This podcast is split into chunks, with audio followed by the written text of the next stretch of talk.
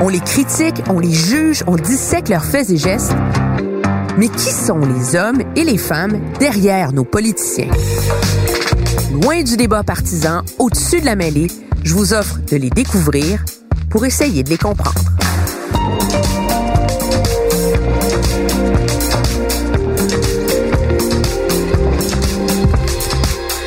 Emmanuel présente Catherine Dorion.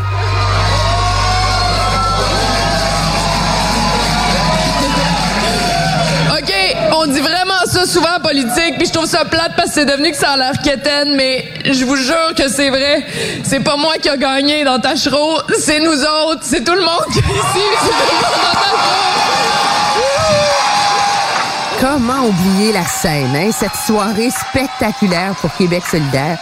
Comment oublier la tuque et le t-shirt au flamant rose de Catherine Dorion le soir de sa victoire dans Tachereau à Québec? C'était la troisième fois qu'elle tentait sa chance.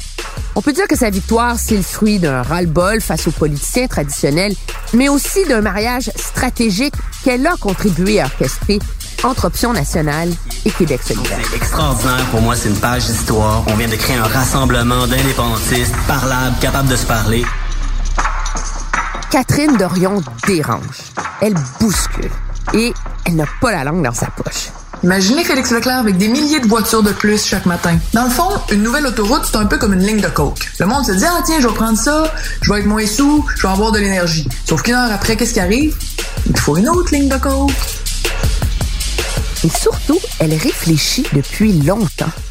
Le Conservatoire d'art dramatique a animé sa passion pour le théâtre. Et après, elle a fait des études en relations internationales, puis une maîtrise au King's College à Londres. Euh, je parle aussi espagnol, je parle euh, un peu le russe. Je veux dire que ça aiguise la réflexion. Donc je ne suis pas refermée sur moi-même, comme disent tant de gens des séparatistes. Elle est l'incarnation moderne d'un phénomène d'une autre époque, l'artiste engagé. Cette mère de deux enfants défend même l'amour libre et elle s'amuse à confronter les radios poubelles de Québec et bafouer les conventions. Que c'est une tacticienne hors pair ou la provocatrice de l'heure et surtout est-ce qu'elle va être capable de réconcilier ses idéaux avec les compromis de la vie politique? Parce que c'est le système au complet qui nous oppose une fin de non-recevoir. Le défi est énorme pour celle qu'on sent vraiment plus à l'aise à faire un discours sur une boîte en bois dans les plaines d'Abraham qu'au salon. C'est cette religion-là qui nous est tellement envoyée fort qu'on y adhère tout le monde sans même la remettre en question. On n'ose même pas se poser la question tout haut. Pourquoi tu me parles d'économie quand il n'y a absolument rien d'économe dans ce que tu fais? Pourquoi tu me parles d'économie pour prendre toutes nos ressources maintenant pour qu'on puisse plus rien avoir dans 50, dans 100 ans quand nos enfants vont avoir notre âge? Je l'ai rencontré dans son bureau de l'Assemblée nationale, ou plutôt là, sa mansarde au troisième étage. Un espace de travail aussi aseptisé que la jeune députée est colorée. Je vous présente Catherine Dorion.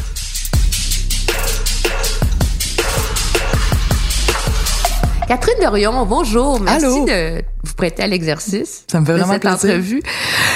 Est-ce que vous êtes aussi intense dans la vie privée que l'image que les gens ont de vous? Je pense que oui.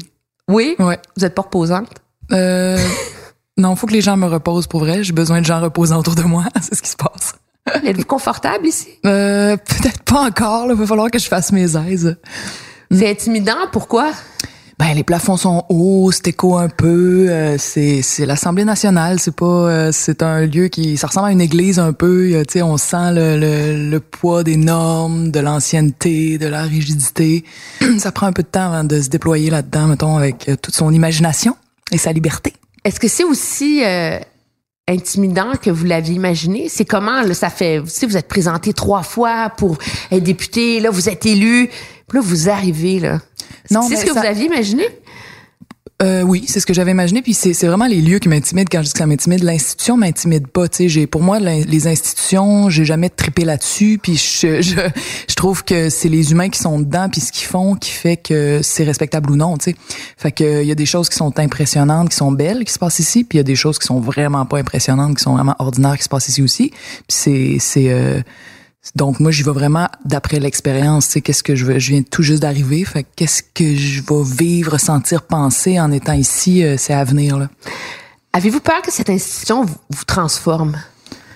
J'avais vraiment peur tout le long de l'élection, puis ça fait depuis janvier que moi je suis dans la politique à temps plein là, vraiment plein plein plein, puis euh, c'est c'était ma je dirais que c'était ma principale crainte. Puis euh, après le- l'espèce de tourbillon médiatique qui a accompagné disons mon entrée en poste et mais euh, et bon, bref, euh, j'ai euh, vécu ce que ça pouvait être que d'être comme intimidé entre guillemets par la réalité de être une députée, de la réaction que les gens ont à ça. Euh, puis euh, je réalise que je suis euh, plus solide peut-être que je pensais à, à ça. Puis je me sens aussi vraiment liée aux gens avec qui j'ai fait la campagne, aux gens avec qui je je lutte pour plusieurs choses depuis plusieurs années.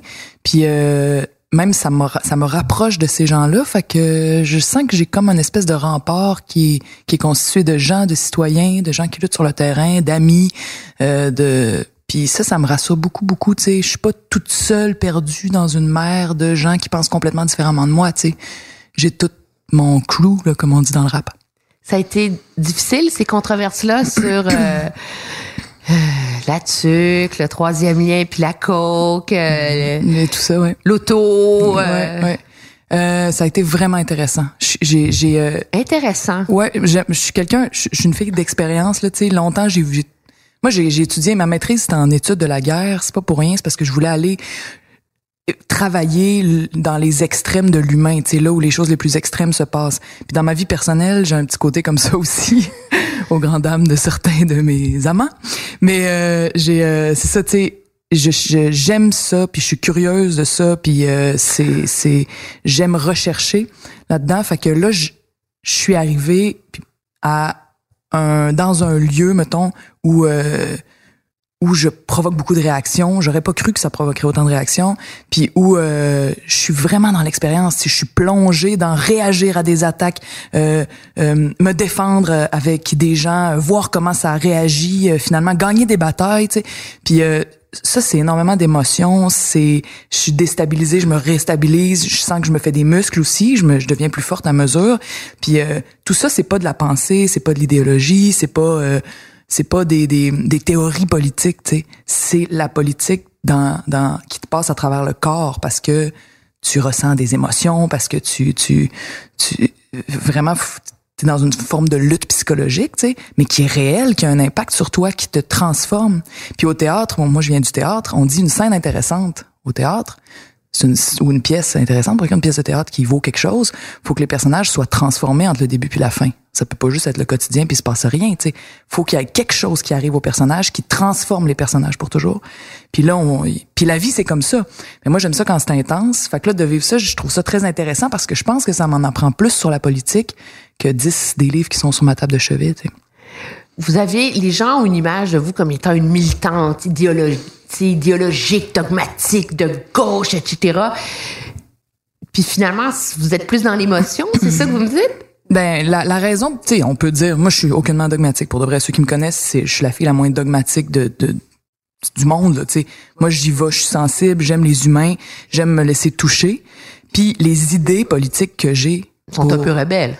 ben ils sont pas sont rebelles dans le système dans lequel on vit tu sais je suis pour l'égalité je suis pour euh, euh, prendre soin de l'environnement pour bon on sait quelles sont les idées de Québec solidaire mais moi ces idées là je les ai adoptées parce que c'est ce que mon senti m'a appris au fil des années tu sais je vois moi je suis touchée par les gens qui donnent par les gens qui qui qui s'arrêtent qui sortent de la course folle de toujours juste être tu sais, travailler, travailler, travailler, travailler, puis essayer de performer, puis être meilleur que l'autre à côté.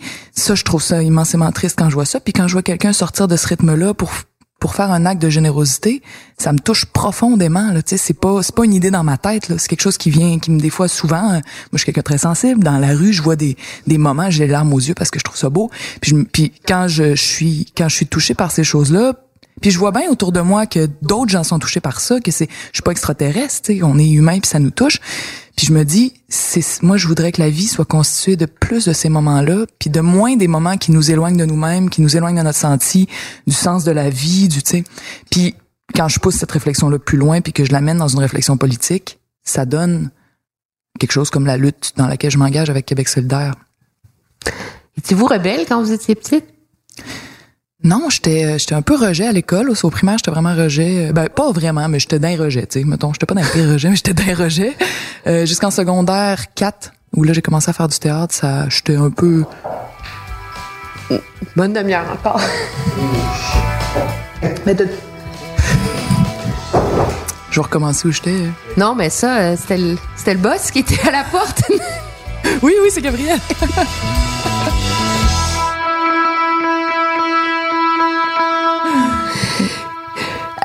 C'est comment d'avoir euh, d'être dans une structure?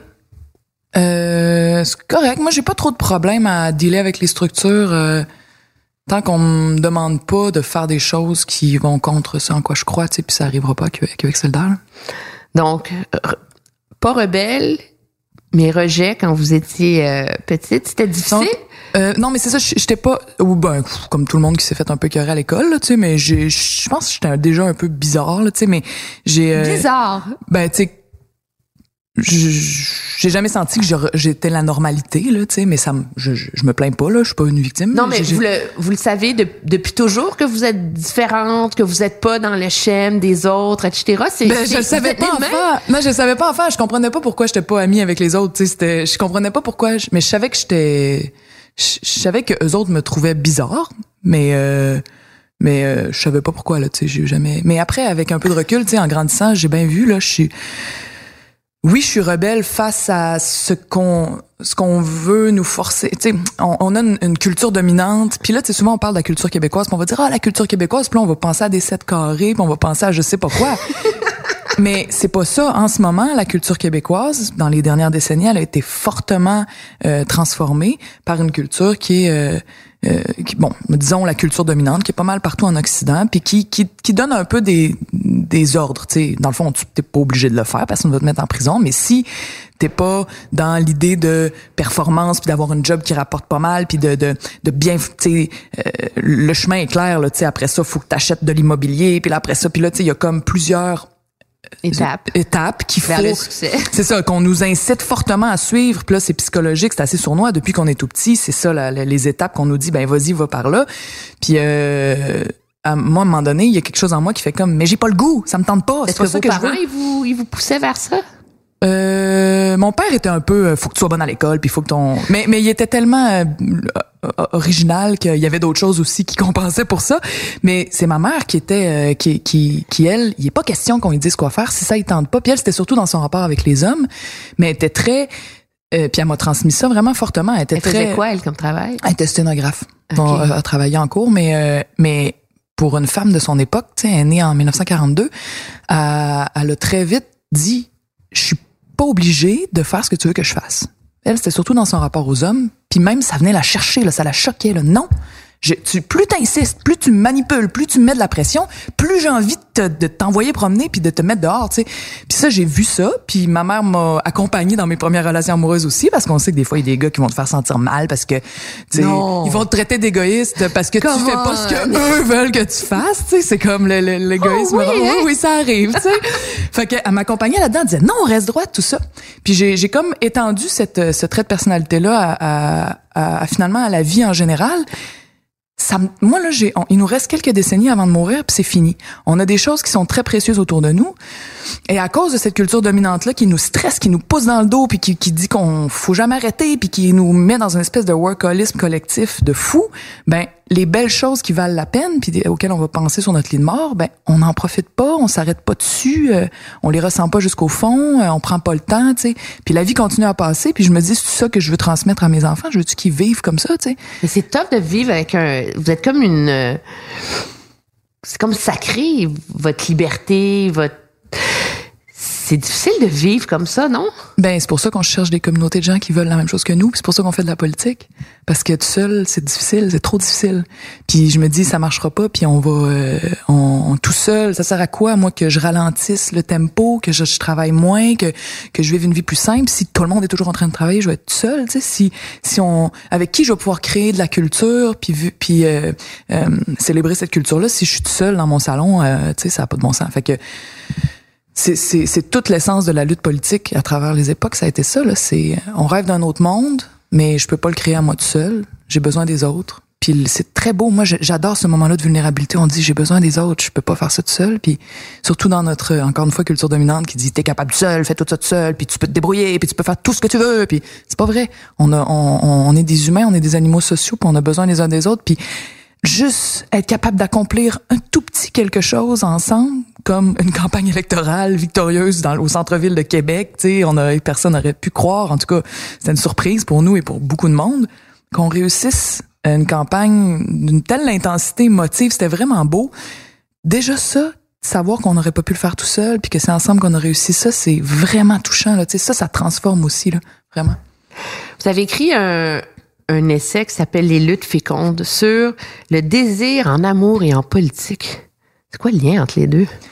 En fait, euh, il y a euh, tu sais, je dis qu'il y a des, y a des cultures dominantes qui nous, y a une culture dominante qui nous dit tu dois agir comme ça, puis c'est difficile d'imaginer en dehors de ça. Ben en amour c'est pareil. On va dire tu rencontres quelqu'un, tu as un désir sexuel pour cette personne, tu y repenses encore le lendemain puis trois jours après, t'es en amour, tu dois former un couple avec cette personne-là. Après ça, quand vous êtes en couple, vous devez euh, agir de telle façon, puis euh, bon, jusqu'à ce que ça pète.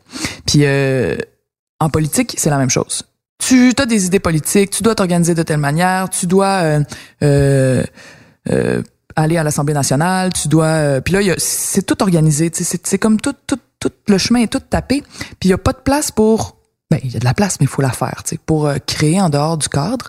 Puis le désir pour moi c'est une notion, c'est quelque chose qui existe quand c'est pas encadré. Quand tu l'encadres, il s'en va ailleurs. Puis il te reste le cadre. Souvent, le couple, ça peut faire ça après plusieurs années. Les couples, tu sais, il y en a qui sont des exemples extraordinaires puis qui durent pour 50 ans, mais souvent, t'as le couple, t'as l'amour, le désir, le couple vient encadrer ça, le désir s'en va, le couple reste 4, 5, 6 ans. C'est pas nécessairement désagréable, mais le désir, il renaît, mais en dehors. Puis là, t'es mal pris parce que le désir renaît en dehors du cadre que t'as créé pour lui. Puis là, tu sais plus quoi faire avec ça. Puis là, faut que tu fasses un choix. quoi? Ben, je, ça dépend des situations, mais je. Vous faites quoi, ben, moi, je, moi, je, moi, mon, mon, ma, le désir, c'est, c'est ma, c'est ma boussole, vraiment. Puis c'est, pas un niaiseux le désir, c'est pas une, une poule pas de tête. sais. Le désir, c'est une intelligence qui vient du fond du corps, du fond du cœur, puis qui, qui te dit je sais que dans ta tête, tu penses que c'est ça qu'il faut que tu fasses, mais je te le dis, c'est ça qu'il faut que tu fasses, c'est autre chose, c'est vers une autre direction qu'il faut que tu ailles. Puis ça va, c'est comme une boussole qui va te parler plusieurs fois, des fois pendant des années avant que tu l'écoutes. Mais, euh, mais, mais à un moment donné, à, un moment donné, si tu l'écoutes pas, à, à te rendre malade. Tu vas tomber malade, tu vas faire un burn-out, tu vas faire une dépression, tu vas avoir une grosse crise de couple, tu vas être pendant des mois, ça va mal aller. Euh, en politique, euh, le, le, le, lien à faire avec la politique, c'est que le désir, c'est la même chose, mais il est collectif. Puis quand on est trop juste pris dans les institutions, les institutions c'est pas mal, mais c'est supposé être l'outil du désir pour moi. Puis quand on est juste pris dans les institutions, puis qu'on oublie le désir collectif qu'on peut ressentir avec les autres si on le si on le nourrit, euh, il y a plus de direction, il y a plus, c'est pas là. Tu sais, je pense que la première chose, c'est de faire émerger le désir politique. Puis là, je parle vraiment dans la société, parmi les citoyens. Tu sais, euh, faire vivre dans l'expérience, dans des moments réels, ce que ça peut être de faire un projet collectif à plusieurs. Tu sais, l'amour c'est un projet collectif. Mettons, tomber passionnément amoureux c'est un projet collectif à deux. Ben tu peux faire un, truc semblable à plusieurs. Là. Je dis pas qu'on fait des orgies là, je vais, je vais pas jusque là, mais je veux dire quand tu des, des grands mouvements de société comme ce qu'il y a eu pendant la Révolution tranquille, je demande aux gens qui l'ont vécu comment c'était puis ils me parlent pas en termes de bien nous avons passé telle loi et ensuite nous avons nationalisé l'électricité. C'est pas ça qu'ils disent. Je dis c'était quoi la révolution tranquille? Ils disent oh! puis là, ils viennent les yeux tout brillants puis ils disent c'était l'horizon qui s'ouvrait, tout était possible, on avait le droit d'être ce qu'on voulait. C'était tous ceux qui nous tapaient dessus puis qui nous disaient les bigots là puis les curés qui disaient faut que vous viviez de même. Il y avait plus, plus personne les écoutait, c'était la fête, on se libérait, tu sais ça ressemble à tomber en amour, ça. C'est la, tu sais, c'est quelque chose qui se passe entre tout le monde qui dit, Colin, on a le goût d'être ensemble, on n'a plus le goût de, on a le goût de créer nous-mêmes notre vie collective, pas de, de, de, suivre des espèces de règles qui viennent on sait même plus où puis qui sont plus connectées à nous, tu sais. Mais comment on fait pour être libre, puis pour être guidé par le désir quand on a des enfants? Parce que vous, vous avez deux enfants, c'est ça? Ils sont tout petits, là. Quatre puis six, ouais. Ben là, là c'est sûr que la vie n'est pas que désir. Là. C'est une. moi, je, je me penche là-dessus parce que ça m'intéresse, mais je trouve que je trouve que. Non, mais vous êtes une femme de conviction, là. On s'entend là. Alors, tout s'inscrit dans dans un schéma. Je suis sûre que vous avez pensé là. Vous avez vos filles. Vous me dites que vous voyez des mamans dans la rue. Ça vous fait. C'est quoi vos filles pour vous? Euh, c'est des ben c'est sûr que les deux sont nés du désir là je les ai pas planifiés je me suis dit ah ça me tente c'est momentanément puis c'est arrivé puis euh, c'est avec deux papas différents dont un que, que dont on n'a jamais été en couple ensemble le deuxième qui est un très bon ami à moi on habite à une ruelle de distance puis on a une belle vie, mais euh, les deux enfants, c'est mes deux enfants, c'est euh, c'est ben d'abord c'est c'est un amour, c'est c'est des personnes avec qui je partage. On sait c'est quoi avoir des enfants là. Puis euh, mais mais je trouve ça fascinant à quel point. Moi j'aime beaucoup me relier aux autres de façon horizontale. Qui sont les autres autour de moi? C'est qui? Comment on peut créer une vie plus agréable? Mais là, les enfants, c'est comme si ça te reliait de façon verticale. Je pense à ma mère, je pense à toutes les femmes qui ont été là avant elle. Je pense à, aux traits de personnalité que j'ai, qui, qui m'ont été transmis, des femmes que je connais même pas, mon arrière-arrière-grand-mère peut-être, que tu sais, ont eu très fort, puis mon, c'est arrivé jusqu'à moi. Puis là, moi, j'ai une chaîne à transmettre à des deux filles. Puis je choisis de, j'essaie, je travaille, c'est une, forme de création. Tu sais, je dis ça, ça, ça, ça, ça, je vais le transmettre absolument ça je veux pas le transmettre, ça non plus, ça non plus. Puis des fois on n'est pas toujours capable de le transmettre hein? pareil. Il y a des affaires comme comme tant pis, ça sera à elle de faire la job la, prochaine génération, tu sais mais c'est comme puis je comprends le, tout à coup j'ai on dirait que ça m'ouvre l'esprit sur euh, ce que disent les autochtones quand ils disent euh, on a euh, tu sais la culture les ancêtres les tu sais ils parlent beaucoup de ça de de de, de cette chaîne là qui a été fortement endommagée puis qui veulent reconstruire retransmettre, tu sais. On vit un peu une sorte de coupure aujourd'hui nous aussi on a comme relégué nos aînés dans des CHSLD. CHSLD, mais aussi dans des rôles où tu sais, quel impact ça a sur notre psyché de voir juste des jeunes filles dans toutes les images, partout, genre. C'est juste des jeunes femmes. C'est ça le, nouveau Jésus, là, tu sais, qu'on voit recopier partout, partout, partout, partout, sur tous les écrans, sur tous les panneaux publicitaires. C'est comme si on avait invisibilisé les aînés, puis que hum, sont pas vraiment in, ils peuvent rien faire vendre, euh, sont pas, ils sont pas adaptés de toute façon aujourd'hui. Non, puis nous on est, ils comprennent pas Instagram, fait que ça a pas d'intérêt. Ils peuvent rien nous apprendre. C'est c'est c'est dramatique cette vision là des choses qui qui qui qui est en train de pénétrer notre culture puis je sais pas comment faire, mais euh, c'est sûr que dans mon, mon ma lutte, moi, c'est beaucoup orienté autour de la culture aussi. Ma lutte pour la culture, c'est ça. C'est comment on fait pour se, ne pas se laisser déconnecter les uns des autres. On a besoin les uns des autres.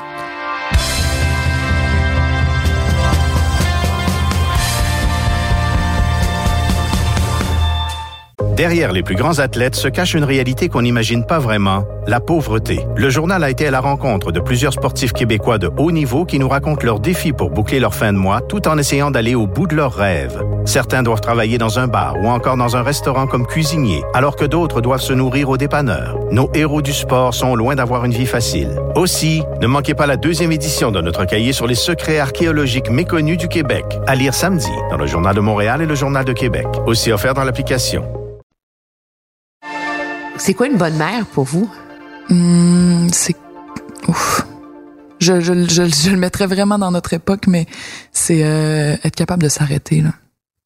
Mais moi, c'est peut-être bien personnel parce que je, ça va trop vite. Là, Comment vous faites? Euh, je, je m'entraîne, puis je réussis vraiment pas tout le temps. là. Je m'entraîne à, à, à, à, ben, en fait, je garde dans mon quand j'ai les enfants, je m'entraîne à ne rien me mettre, à mettre mon téléphone dans le tiroir, à m'arrêter, puis à essayer de leur dire oui le plus souvent possible. Tu sais, quand ils disent veux-tu faire un casse-tête, veux-tu si ça me tente pas tout le temps là, vraiment pas. Puis tu sais genre des fois je fais comme ouais mais si je commence, je suis dans un autre espace-temps, tu sais, on, je dis, OK, je vais le faire, tu sais, puis là, je le fais, puis mon enfant est tellement contente quand je dis oui, tu sais, c'est tellement mieux que n'importe quel jouet, que n'importe quel euh, trip au ISO ou je sais pas où, tu sais, c'est, c'est ça qu'ils veulent, ils veulent, puis ça revient à ce que je disais sur la transmission, puis sur les, les aînés, tu sais, ils, ils ont besoin, c'est comme si quasiment animalement, ils ont besoin qu'on leur transmette de la présence des choses, une façon d'être. C'est l'animal en eux dit, maman, euh, transmets-moi, qu'est-ce que tu choisis de me transmettre? Qu'est-ce que vous voulez leur transmettre? Plus, la chose la plus importante?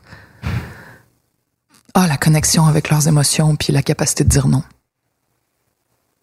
Il y a trop de, de il y a trop de, le, le, monde autour de nous est plein de sollicitations constantes qui veulent te détourner de toi-même, tu sais. Euh, euh, si on s'écoutait, si on se laissait aller, on passerait, je veux dire, on serait toujours en train d'être euh, dans des mini toxicomanies, mettons, tu sais, toujours pogné sur Facebook. Après ça, on boit avec nos amis. Après ça, c'est des moments qui sont pas désagréables, mais quand est-ce que tu t'arrêtes pour ressentir?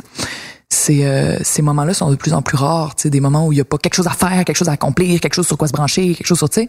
Fait que Puis euh, la vie va de plus en plus vite, c'est fou, on, c'est vraiment dur de, de puis les émotions s'en vont. Moi, je l'ai appris en théâtre, je me rappelle, les profs nous disaient au conservatoire, et quand ils voyaient qu'on était juste dans notre tête à être habile, à avoir l'air naturel, mais à pas ressentir d'émotions, ils nous disaient arrête-toi, je ralentis une chose à la fois. Puis quand on les écoutait, ça arrivait, tu sais tout à coup. Puis l'émotion arrivait, puis c'est l'émotion qui guidait la scène. Puis là, la scène était super bien jouée, puis là, ton prof, il disait bravo, c'était bon, tu sais. Fait que l'émotion, il faut que tu laisses l'émotion venir pour pour être capable de savoir à veut te mener, puis il y a des belles choses là-dedans. Fait vous avez fait le conservatoire, puis après ça, vous êtes allé en relations internationales, puis après ça, vous êtes c'est un peu bizarre comme parcours. Pourquoi faire le théâtre avant, puis après ça, aller dans un truc quand même hyper académique, là, comme les relations internationales. Qu'est-ce que vous espériez tirer de ça? Euh, j'avais un préjugé dans ma tête que le théâtre, je pourrais jamais vraiment gagner ma vie avec ça, puis que c'était un peu une job de pauvre, puis que ça allait pas, ça marchait pas. Ça. on pouvait pas juste faire du théâtre, là, ça, ça marchait pas. Puis euh, je me trompais parce que c'était vraiment une question de confiance. Puis encore une fois, tu sais, le chemin qu'on nous dit de mhm. suivre, fallait que j'aille des études, fallait que j'aille un moyen de faire. De gagner euh, sa vie. C'est ça, tu sais. Fait que puis je voulais faire, euh, j'étais allée à Londres faire ma maîtrise parce que je voulais avoir sur mon CV une ligne intéressante, tu sais. Mais finalement. L'expérience aussi m'a transformée, tu sais, ça a été j'ai j'ai étudié pas mal à l'étranger, j'ai étudié au Chili, en Russie, à Londres, puis tu sais ça ça m'a vraiment apporté Qu'est-ce que ça vous a apporté?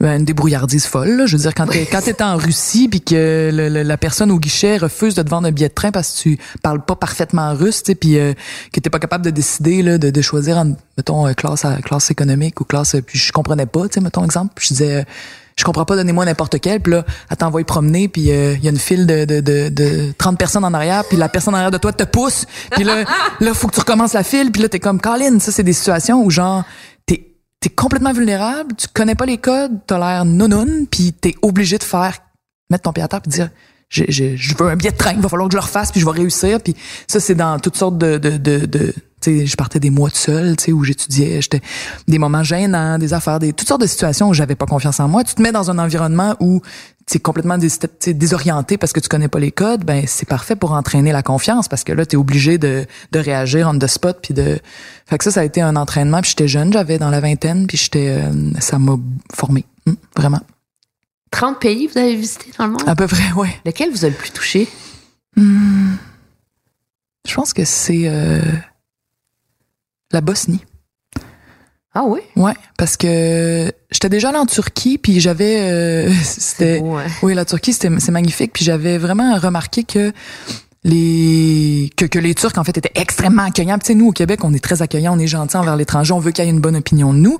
Puis euh, en voyage, c'est vraiment pas toujours le cas. Le, le, c'est vraiment pas toujours le. Tu sais, en France, en Russie, aux États-Unis, ils sont tellement habitués d'être the king. C'est des, des sociétés, c'est un peu des pays qui ont une histoire impérialiste. Mhm. Ils comprennent très bien que tu veuilles venir voir leur pays, puis tu te trouves pas de tout, puis tout le monde veut aller les voir. Puis tu sais, il y a pas tant que ça de mais des petits, des petits pays qui ont eu des histoires un peu comme le Québec plus troubles, euh, plus euh, dominés, euh, tu sais ben ça il y a quelque chose de très très ouvert puis de très ils se prennent pas pour le bout de la marde, tu sais sont comme fait que il y a quelque chose que j'avais trouvé très beau en Turquie.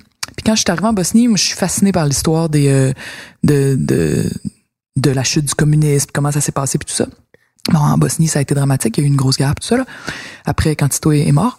Mais euh, puis là, je voyais comme trois trois communautés, la, la catholique, l'orthodoxe, puis la musulmane, essayer de se ramancher une vie, tu sais, puis euh, avec des, des, des, traces de la guerre un peu partout, puis des vraiment des personnalités différentes d'une communauté à l'autre. Puis euh, je retrouvais chez la communauté musulmane le même le même effort pour accueillir l'étranger, la même curiosité que j'avais vu en Turquie. Puis euh, ce qui est quand même Sarajevo, c'est c'est pas mal le, le, centre de cette communauté là. Puis euh, c'était euh, c'était vraiment beau. Il y avait quelque chose là-dedans de d'un peuple qui se relève puis qui essaye de se ramancher avec des personnalités différentes puis une ville super belle et accueillante. Est-ce qu'il y a quelque chose d'universel dans la culture? Vous, vous, vous, vous qui êtes intéressé par ça, qui a voyagé partout dans le monde, qui réfléchissait beaucoup, est-ce quelque chose d'universel à la culture? Ben oui, la ben c'est pas en fait ce que j'adore, ce que j'aime de la culture. De manière non intellectuelle là, de... La culture c'est ce qu'on c'est c'est c'est comme la somme des façons qu'on a d'être ensemble puis de partager. Puis euh, ça, tous les humains le font depuis toujours. On a toujours créé de la culture. C'est comme le, le- le- la somme des insides qu'on développe puis des façons de faire. Quand si on s'associe, on était pris sur une île déserte, nous, ben euh, on, à un moment donné, on serait tanné de juste jaser. Tu sais, on, se mettrait à essayer de faire d'autres choses. On se mettrait à, fabriquer de l'art, à faire de la musique, à se raconter des histoires, à, à, à danser. on ferait toutes ces choses-là qui ont toujours fait partie de tous les groupes humains. Tu sais, ça a toujours été. euh, c'est toutes les façons de s'exprimer de l'humain collectivement qui deviennent une espèce de, de terre pour la culture. Puis ce qui est beau, c'est que c'est différent selon chaque groupe humain. Tu sais, chaque culture a sa personnalité puis sa fa- ses façons de faire puis ses Au danses. Québec, c'est quoi maintenant? mais au Québec, c'est c'est et puis c'est pour ça aussi que je que je suis en politique puis que je milite. Puis je sais que la culture fait jamais partie du discours politique parce qu'on on la on comprend même pas c'est quoi, tu sais. En politique, on pense que la culture, c'est des spectacles. C'est pas ça. C'est cool des spectacles, puis j'en fais des spectacles, puis j'adore les spectacles, mais la culture, c'est pas aller s'asseoir devant un spectacle de danse. C'est pas juste ça, en tout cas. C'est danser ensemble. Mais là, on est rendu par rapport à l'art et à la culture dans le même rapport que pour tout le reste de notre vie. On est devenu des consommateurs ou des producteurs.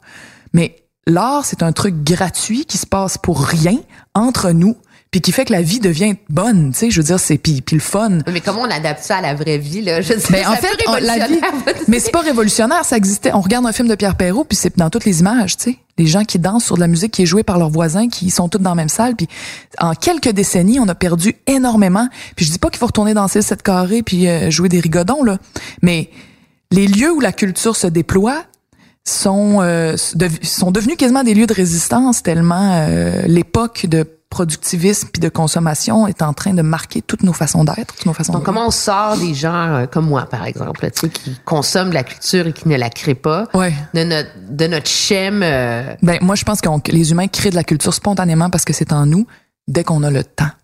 Puis c'est là le- le- la grosse attaque de notre époque, c'est une attaque sur le temps. Le temps est devenu une source d'argent qui doit absolument être rentabilisée. Puis c'est l'obsession de la, de la rentabilité qui est dans toutes les choses de la vie. C'est c'est économique, c'est politique, ça. C'est pas nous qui avons décidé qu'on vivrait comme ça, là. C'est un système politique, économique qui nous a été imposé. Puis euh, puis donc, le temps est, est, est devenu euh, une denrée tellement rare, puis la culture se crée quand? Quand une gang de monde qui s'aime passe des heures ensemble avec aucun but. Quand est-ce que ça arrive, ça, dans nos vies? Ça arrive plus, quasiment. C'est très rare. vous créez, vous, comme ça? Euh, les, les moyens que j'ai trouvé de le faire, c'est d'en faire mon métier. Tu sais, je me suis dit bon ben si au moins c'est ma job, bon, je vais arrêter de me faire. euh, tu sais, je veux dire, je vais pouvoir avoir des heures et des heures avec des amis, on va créer quelque chose, mais ça reste dans un but de faire un spectacle qui va marcher, etc. Puis tu sais, je fais des efforts, mettons, euh, je mets de la musique, puis euh, à chaque semaine, j'essaie que une ou deux fois avec les enfants, on danse dans le salon, tu sais, ou que j'y arrive pas fun, tout le ça. temps. Ah oui, c'est le fun. Ça. Puis tu sais, je vois qui souvent, tu sais, on est on est dans une espèce d'événement dehors, et des gens qui jouent de la musique, mettons un truc là, euh, commandité là où il y a une fête là pour les citoyens. Puis là, genre, je dis, je vois tous les parents qui disent à leurs enfants, danse, danse. Puis là, les enfants sont un peu mal, genre, pourquoi je danserais, maman, genre, personne danse. Je vois pas d'adultes danser, jamais. Tu sais, des fois, on regarde des vidéos au Brésil ou je sais pas où dans d'autres pays là, tu sais, la Là, on- on communauté fait de danser danse. nos enfants, puis nous, on reste en arrière. C'est ça, tu sais, c'est comme c'est une affaire pour les enfants danser. Comme le dessin, c'est comme euh, chanter des chansons, c'est comme pourquoi l'art c'est juste pour les enfants puis après 8 ans genre c'est fini pour toujours, c'est ça a pas de bon sens là. Mais je sais que j'ai l'air d'un extraterrestre en ce moment parce que ce discours-là existe pas tant, mais euh, mais euh, comme j'y tiens vraiment beaucoup puis comme je suis persuadée que ça fait partie du bonheur puis que ça nous rend malade de plus avoir ça dans nos vies, qu'on on, on- psychologiquement on souffre de ça sans trop savoir. Ben je, je, je, vais, je, vais, je vais faire ce que je peux pour, pour lutter pour ça.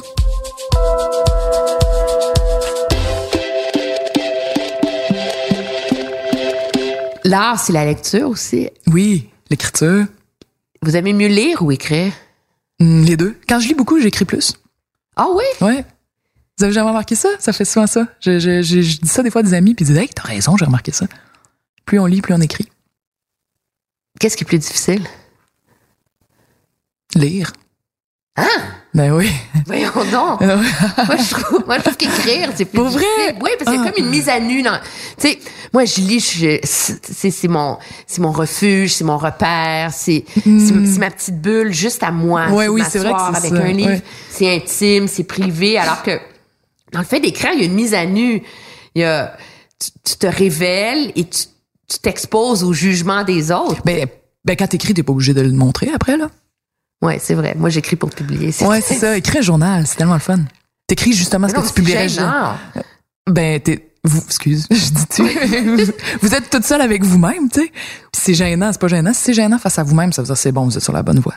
Oui, mais Vous êtes en train de vous révéler à non, mais vous vous-même. avez, vous avez jamais comme écrit dans un journal, puis vous le relisez euh, un mois plus tard, vous dites, mon Dieu, c'était Ah oui. nul, ça se peut pas. Oui, mais euh, je, je, c'est pas grave parce que c'est, c'est un exercice de, c'est gênant.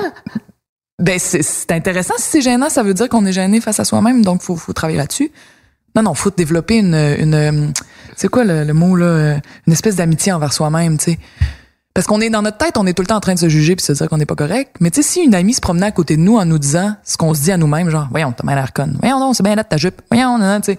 C'est, on, on, on la flusherait, cette amie-là. Je veux dire, ça, ça, ça prendrait pas de temps qu'on voudrait plus qu'elle soit dans notre vie. Mais nous, on est comme ça avec nous-mêmes, tout le temps en train de se juger puis de se taper sa tête.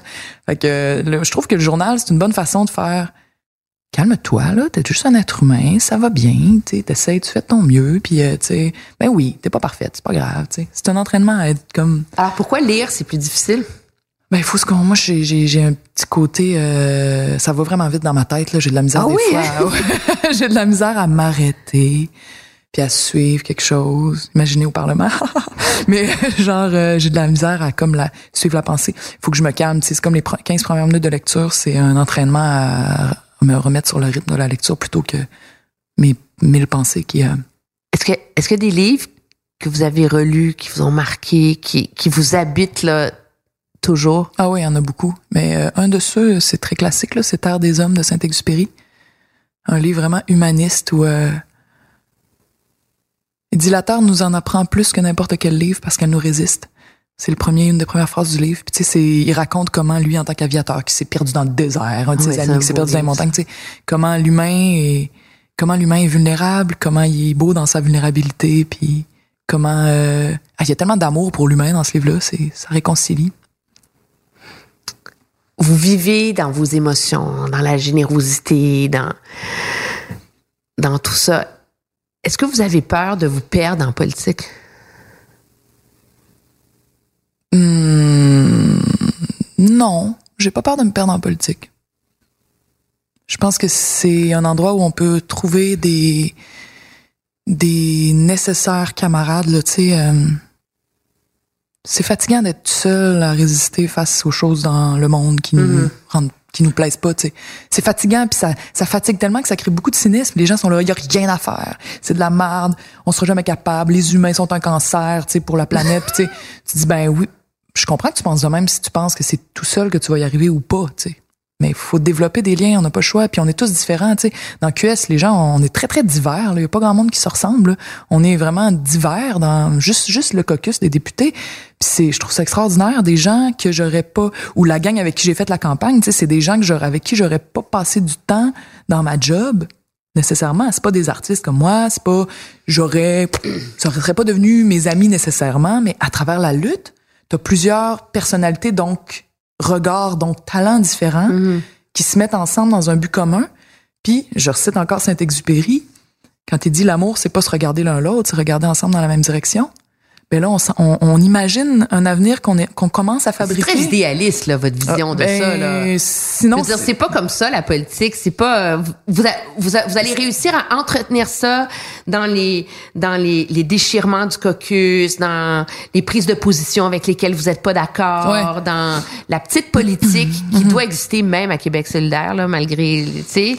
Ben, ces choses-là font partie de la vie politique, mais si je suis idéaliste, c'est parce que je sais que d'autres mondes ont réussi ça avant moi, tu sais. Je, je reviens encore sur la Révolution tranquille, puis je reviens, sur- on peut parler de ce qui s'est passé ailleurs euh, dans le monde il y a pas si longtemps, là. Même le printemps érable, ça a été extrêmement beau comme vécu pour beaucoup de monde, là. Puis euh, formateur aussi, puis euh, ce qu'on a vu Bernie Sanders aux États-Unis, euh, des mouvements semblables en Europe. Cette, euh, cette, cet idéal-là de juste créer des moments qui nous rassemblent et qui nous mettent tous ensemble à la création d'un monde qu'on trouve plus vivable. Juste ça, ça se peut, ça arrive, ça arrive euh, souvent, tu sais, dans les dans l'histoire. Puis c'est arrivé il y a pas si longtemps que ça au Québec, puis ça va arriver encore. On voit bien l'espèce de ras-le-bol. Il y a du désir en ce moment dans la société québécoise pour quelque chose d'autre Ouais. que ce qui nous est imposé. Ce désir-là, si on trouve le moyen de, puis on est en train, tu sais, si on trouve le moyen de l'allumer, puis je, je veux pas ne pas être idéaliste parce que ça voudrait dire à- assumer qu'il y a rien de possible, mais on le voit qu'il y a des choses possibles dans, dans un. Ça fait pas si longtemps que ça là, que les choses ont levé, puis Pourquoi la tuque? eh ben, c'est un, c'est un élément de style euh, bien répandu au Québec là. Parce qu'on on, on vous la reproche, là. Ben, ouf. ça dépend qui. Il y a beaucoup de monde qui sont comme full content. Non, mais pourquoi? Donc, elle est symbolique. C'est pas seulement parce que Mais elle est vous devenue symbolique, elle est devenue symbolique. Mais moi, j'en apporter une tuque au mois de septembre, là. Ben oui, on a hâte de la mettre parce que c'est un élément de style. On est comme, c'est une façon de se peigner. Euh, tu sais, il y a bien d'autres mondes qui mettent des calottes, là. Pourquoi? C'est correct, ça, un chapeau, c'est quoi le problème? Mais quand je l'ai mis, je l'ai mis parce que, je veux dire, tu sais, on aurait, vous pouvez regarder les images de la salle ce soir-là. Il y avait le corps du monde qui avait une tuque, là. C'est, ça fait, il y a beaucoup d'artistes, de, de monde du communautaire, euh, des gens qui vivent en ville. euh. Alors, ça va être difficile de se soumettre au code de l'Assemblée nationale? Ben, il y a pas tellement de codes vestimentaires pour les Pour femmes. les femmes, hein. Ouais. C'est un des seuls euh, trucs. euh, Ouais. votre premier projet de loi, ça va être quoi? Un des trucs que j'aimerais qu'il passe, c'est que, ben, tu sais, c'est sûr que là, on n'est pas au pouvoir, puis tu sais, euh, c'est très limité ce qu'on peut faire. C'est très, très, très, très, très, très rare qu'un projet de loi déposé par un parti qui est pas au pouvoir passe. Quoique Françoise David a réussi à le faire.